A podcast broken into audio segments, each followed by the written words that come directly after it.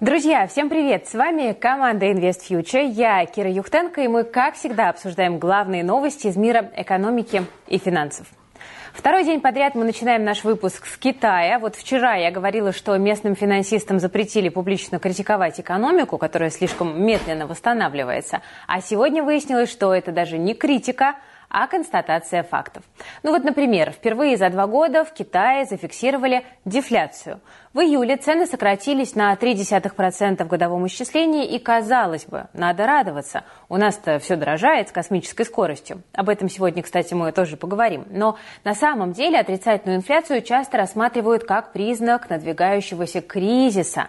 Давайте разбираться, почему. Смотрите, если цены снижаются, значит падает спрос. Если падает спрос, значит предприятия будут сокращать производство и расходы, а значит будут увольнения, снижение зарплат и уменьшение покупательной способности. И вот так вот каждый раз по новой. Это явление экономисты называют дефляционной спиралью, и оно на самом деле очень опасно для экономики. Ну, в общем, дефляция это как минимум такая же, а может быть даже и более серьезная проблема, чем инфляция. Япония тут не даст соврать. Там уже несколько десятилетий не могут добиться роста цен. Из-за этого страна пребывает в экономическом застое.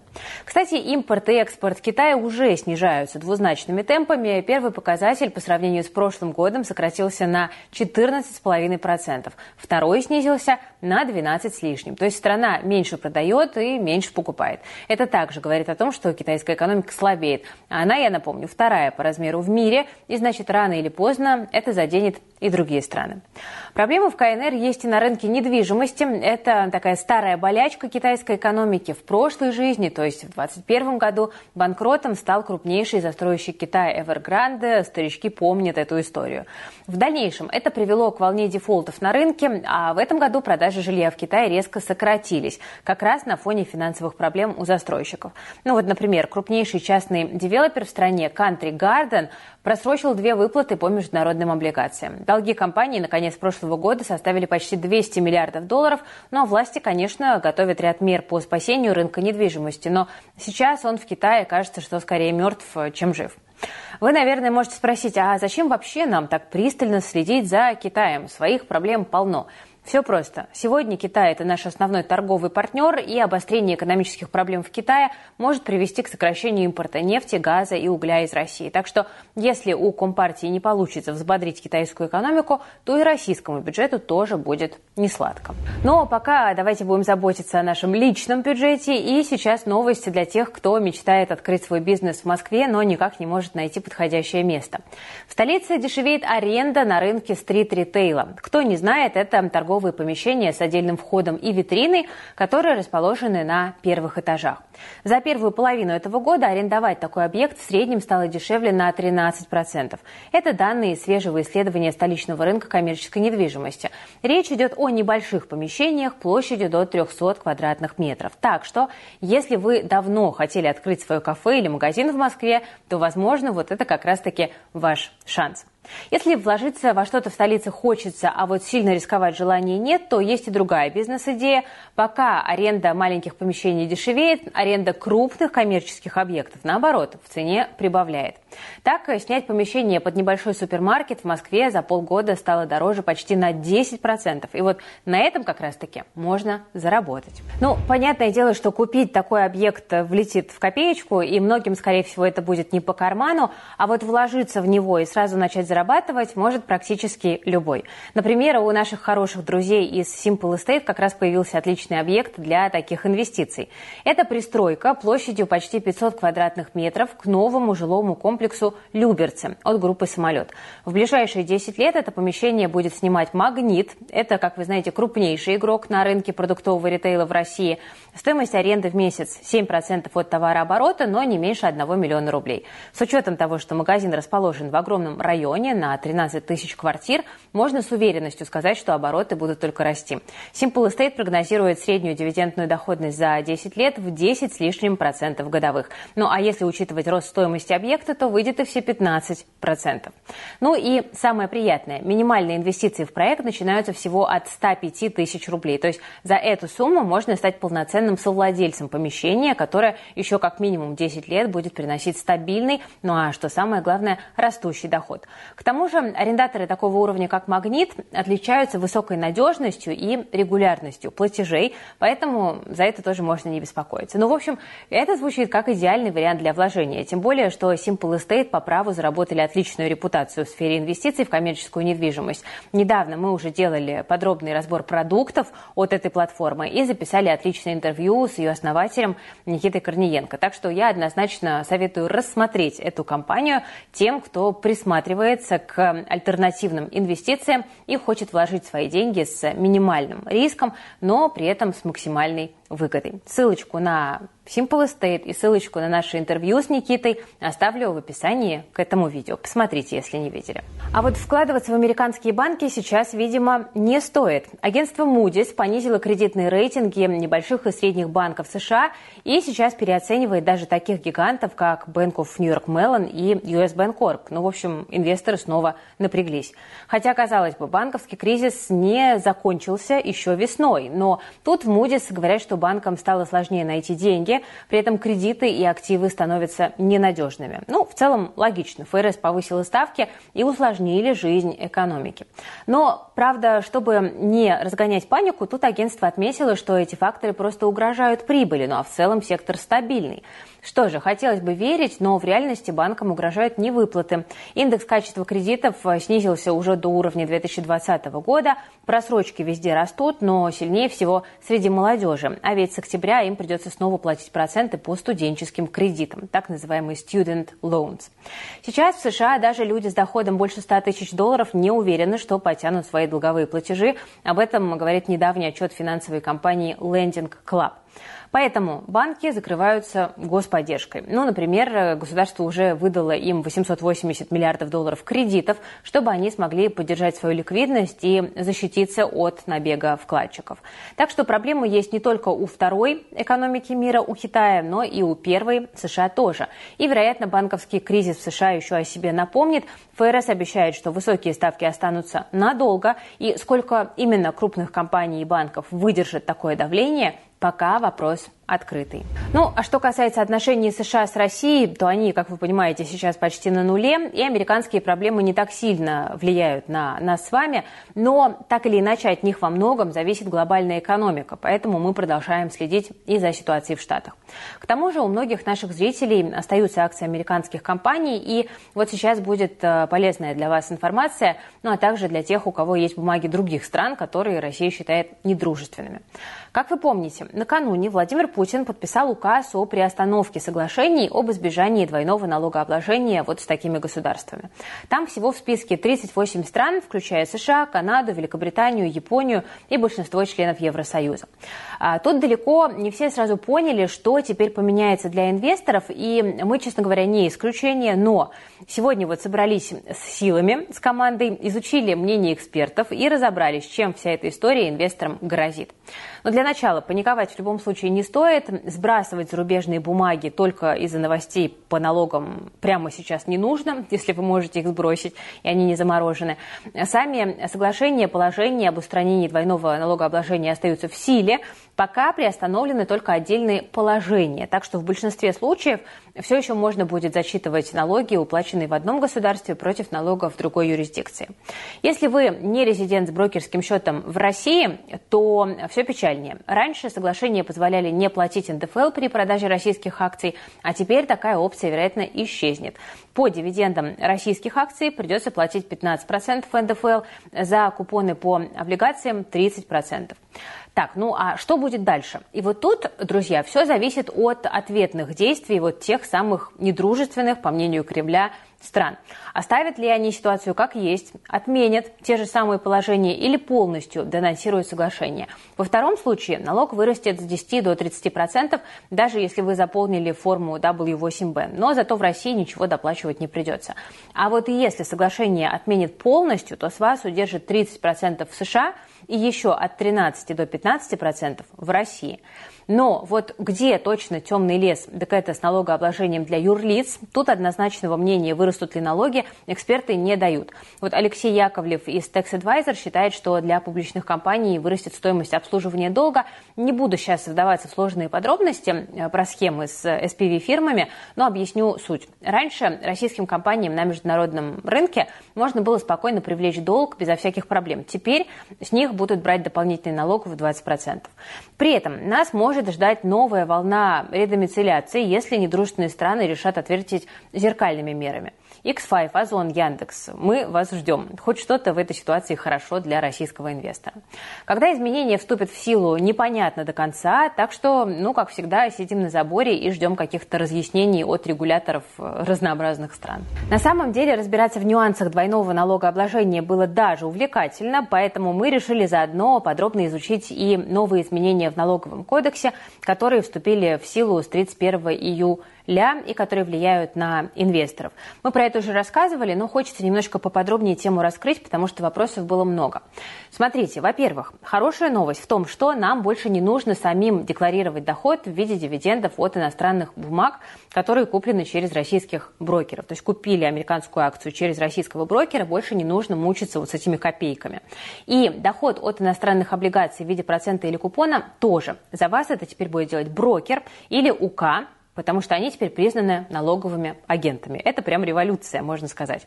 Во-вторых, если вы купили евробанды до марта прошлого года, потом обменяли их на замещающие облигации, НДФЛ на прибыль с такой операции тоже не нужно больше платить. Ну а доходы от реализации или погашения замещайки можно уменьшить на сумму расходов на покупку еврооблигаций. В-третьих, хорошая новость для тех, кто купил у иностранцев акции или доли после 1 марта прошлого года. Если продавец решил простить этот долг, то платить НДФЛ вы не должны. Кроме того, уменьшились налоги с доходов по купонам. Теперь сумма накопленного купонного дохода будет учитываться в составе расходов на приобретение бумаги. То есть раньше брокеры удерживали НДФЛ со всей суммы купона и не учитывали расходы на оплату НКД. Теперь будут учитывать, а это значит, что налог станет меньше. Вообще, это еще не все нововведения, но если вот интереснее еще поподробнее в них покопаться, то вы напишите в комментариях, и мы к этой теме в следующих выпусках вернемся. Но, конечно, вот первый пункт, он такой, наверное, самый позитивный, хотя сейчас как бы уже никто особо э, там американские бумаги, иностранные бумаги через российскую юрисдикцию не покупает, это как-то стало почему-то не модно, э, но вот зато хорошая новость в том, что э, налог самому, по крайней мере, уплачивать не придется. Сейчас новость, которую мы уже предвосхищали, повышение ключевой ставки состоится. Это уже не прогноз, а практически данность, ну, по крайней мере, по мнению зампреда Банка России Алексея Заботкина. Он допустил, что это решение может быть принято уже на ближайшем заседании 15 сентября. Что эта новость значит для инвесторов? Это возможность заработать на новых выпусках облигаций, ну, или потерять деньги на просадке старых. Вообще, друзья, быстрая реакция на новости, там, например, покупка бумаг, которые вот-вот взлетят, это подход, который применяют опытные инвесторы. И мы в своей работе как раз-таки и стремимся к тому, чтобы вот нас, таких опытных инвесторов на рынке, становилось как можно больше, и чтобы люди могли инструментарий фондового рынка использовать на свое благо. Поэтому мы вот около двух лет назад э, в Плюс задались целью научить наших подписчиков инвестировать в облигации и на них зарабатывать. Для этого мы привлекли в команду одного из самых прокачанных в этом вопросе экспертов, Николая Додонова. Он уже больше 25 лет э, работает в финансовом секторе. Он прошел не один кризис и получил международный сертификат CFA. Кстати, на всю Россию не наберется там и тысячи финансовых аналитиков, чьи знания подтверждены на таком уровне. CFA, все три ступеньки, это реально очень круто. Я восхищаюсь. Вместе с Николаем Додоновым мы создали курс, который уже прошли более 10 тысяч человек. Это стал такой вот самый масштабный проект в нашей работе и один из самых популярных среди наших студентов. И вот сейчас мы, друзья, курс по облигациям перезапускаем и снова набираем студентов. Мы сделали большую работу, мы актуализировали информацию, мы добавили больше инструментов, с которыми вы можете работать в кризис, и в том числе мы подробно рассказали про замещающие облигации, о чем нас очень часто тоже подписчики просят, потому что хотят получать пассивный доход высокий в валюте. Ну, в общем, наш курс «Как заработать на облигациях» – это не очередной продукт там непонятного эксперта из соцсетей, это большой образовательный понятный проект от реальных финансовых аналитиков, которые десятилетиями оттачивали навыки и лавировали между кризисами. И обычно такие люди курсы не пишут. Нам очень повезло.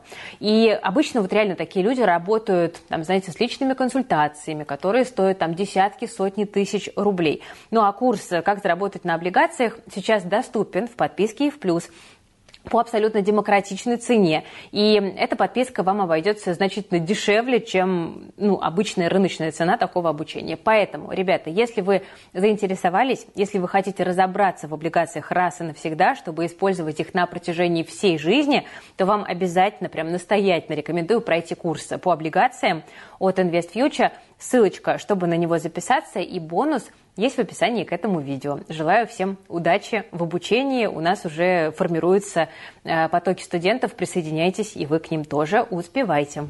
Ну а знания, которые вы на курсе получите, можно сразу же применить на московской бирже. И к тому же, друзья, вам даже за новостями самим следить не придется, потому что каждый день я вам рассказываю, наша команда в телеграм-канале If News вам рассказывает о том, что происходит с российским рынком, вот как бы прям в прямом эфире. Ну вот, например, сегодняшний день Мосбиржа начала с роста. Утром индекс дошел до отметки в 3120 пунктов. Рынок плюсует на фоне дорожающих энергоносителей и слабеющего рубля. Бренд сегодня продавалась в районе 87 долларов за бочку, Юрлс 72. При этом биржевые цены на газ в Европе за день выросли более чем на четверть. Так что акции экспортеров чувствуют себя неплохо. Ну а рост в течение дня был практически по всем позициям. К тому же доллар сегодня подорожал до 98 рублей, новый рубеж, евро почти до 108. Ну и, кстати, этим летом рубль вошел в тройку слабейших валют в мире и лидирует по волатильности. Об этом пишут РИА Новости, отмечая, что за год российская валюта подешевела к доллару почти на 60%, к евро более чем на 70%. ЦБ, видимо, отреагировал на эту новость и решил оказать рублю поддержку. К вечеру стало известно, что с 10 августа и до конца года регулятор не будет покупать валюту на внутреннем рынке в рамках бюджетного правила. Теперь его поставили на паузу. И рубль сразу небольшим, но укреплением отреагировал. Еще из ярких событий сегодня довольно сильный отчет полиметалла. Во втором квартале компания нарастила производство на 22%, квартальная выручка увеличилась на треть до 581 миллиона долларов. Фоном для этого стало восстановление объема продаж в России и рост цен на металлы. Кстати, накануне Полиметалл сообщил о завершении редомицеляции с острова Джерси в Казахстан. И теперь основной торговой площадкой для компании стала биржа Международного финансового центра «Астана». Э, тем временем российские инвесторы ждут, когда акции полиметалла снова будут доступны на Мосбирже. Торги с 26 июля, напомню, приостановили как раз из-за смены прописки золотодобытчика. Сегодня компания заявила, что ожидает возобновления торгов до конца августа. А к концу года полиметалл хочет снова вернуться к выплате дивидендов.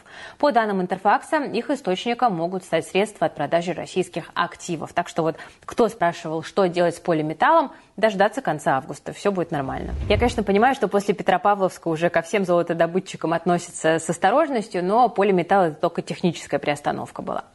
Вообще, инвестиции в наше время такое дело непростое, это отнимает немало сил. С утра до вечера следишь за новостями, читаешь аналитиков, диверсифицируешь активы, решения принимаешь. Ну, а когда на улице стоит такая жара, как сейчас, делать это все становится еще сложнее. И к вечеру мозг начинает реально плавиться, Поэтому советую инвесторам чаще делать перерывы днем, чтобы не перегореть.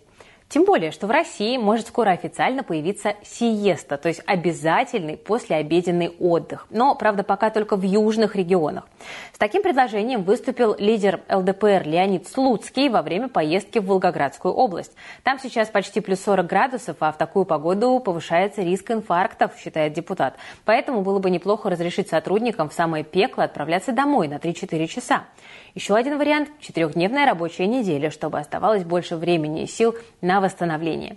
Кстати, идею Слуцкого уже поддержали в Федерации профсоюзов, но с оговоркой, мол, это возможно, но не на всех производствах. Например, в медицине, в оборонке есть технологические процессы, которые просто нельзя прерывать. При этом в некоторых регионах решили не дожидаться официального введения сиесты, так как каждая четвертая компания Москвы и Подмосковья из-за жары уже перевела сотрудников на щадящий режим работы. Это данные свежего опроса от сервиса Superjob. Так что, если вы всегда хотели почувствовать себя испанцем, возможно, такой шанс у вас скоро появится. Знаете, как у классика. Весь я в чем-то французском, весь я в чем-то испанском, ананасы в шампанском. Кстати, сиеста есть не только в стране фламенко и паэльи. После обеда любят отдыхать в Италии, Греции, Латинской Америке и других жарких странах. Но, правда, мнения о пользе сиесты разнятся. Одни считают, что дневной отдых помогает восстанавливаться, повышает работоспособность, но другие утверждают, что из-за трехчасового перерыва на сиесту рабочий день заканчивается поздно. Из-за этого многие устают, не высыпаются, но это негативно влияет на производительность труда. Что вы об этом думаете, друзья? Нужна ли нам в России сиеста или как-нибудь обойдемся без нее? Пишите ответы в комментариях. Можете написать также, чем бы вы занялись, например, в сиесту. Результаты я озвучу в следующих выпусках. Пишите, пишите. Мне тут еще такая мысль по поводу сиесты в голову пришла. Вот есть у меня обязательный перерыв на работе длиной 3-4 часа. Чем все это время заниматься, если я не люблю днем спать? Можно, конечно, там любимый сериал посмотреть, э, покушать бутерброды, сладости, запить все это дело чаем или кофе, но вот в чем проблема. Таким образом можно случайно потратить всю зарплату. Дело в том, что в сентябре в России вырастут цены на многие продукты. Спасибо слабому рублю и проблемам с импортом. Ну вот, например, колбаса и сосиски к осени могут подорожать на 10%. Стоимость мяса уже выросла почти на треть, и скоро это отразится на цене мясных продуктов. Чай и кофе тоже подорожают примерно на 6-9%. Производители объясняют это высокой долей импортного сырья и материалов в себестоимости продукции. А вот цены на кондитерские изделия могут повыситься аж на 15%. Тут свою роль сыграла засуха в Западной Африке, из-за которой сократился сбор какао-бобов. Да и стоимость сахара, вероятно, тоже вырастет. Один из его крупнейших производителей, Индия, сейчас испытывает проблемы с урожаем и может сократить поставки. Страна уже прекратила экспорт риса, и цены на него пошли наверх. Видимо, э, сахар ожидает такая же судьба.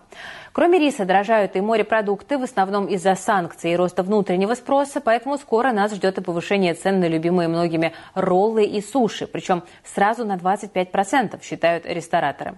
Да, от таких невеселых новостей э, даже захотелось, не знаю, закурить, хотя вообще-то обычно я этого не делаю, вам не советую. Во-первых, вредно, а во-вторых, Табак-то тоже скоро подорожает.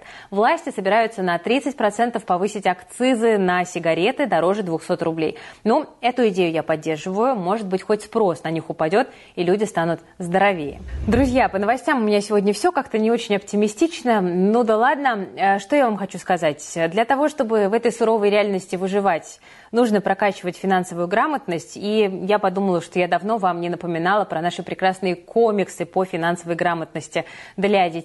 У нас э, абсолютно потрясающие продукты. Э, это целевой возраст от 4 до 12 лет. И у нас уже есть целая армия фанатов наших комиксов, где у нас прекрасные главные герои Аня и Макс.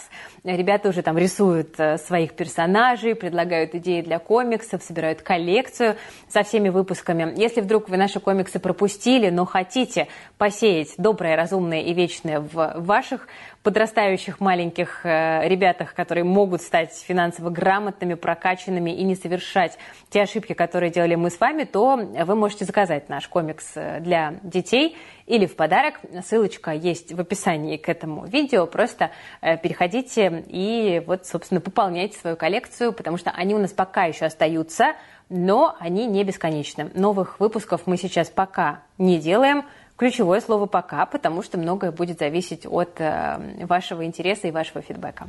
Напоследок, э, немножечко из комментариев. У нас вышло интервью с Василием Соловьевым из Арсагера, очень много хороших э, отзывов. Вот тут пишут «отличное интервью, спасибо, можно монтировать третью и четвертую части», но они у нас пока не сняты, но если вы очень попросите, то все может быть.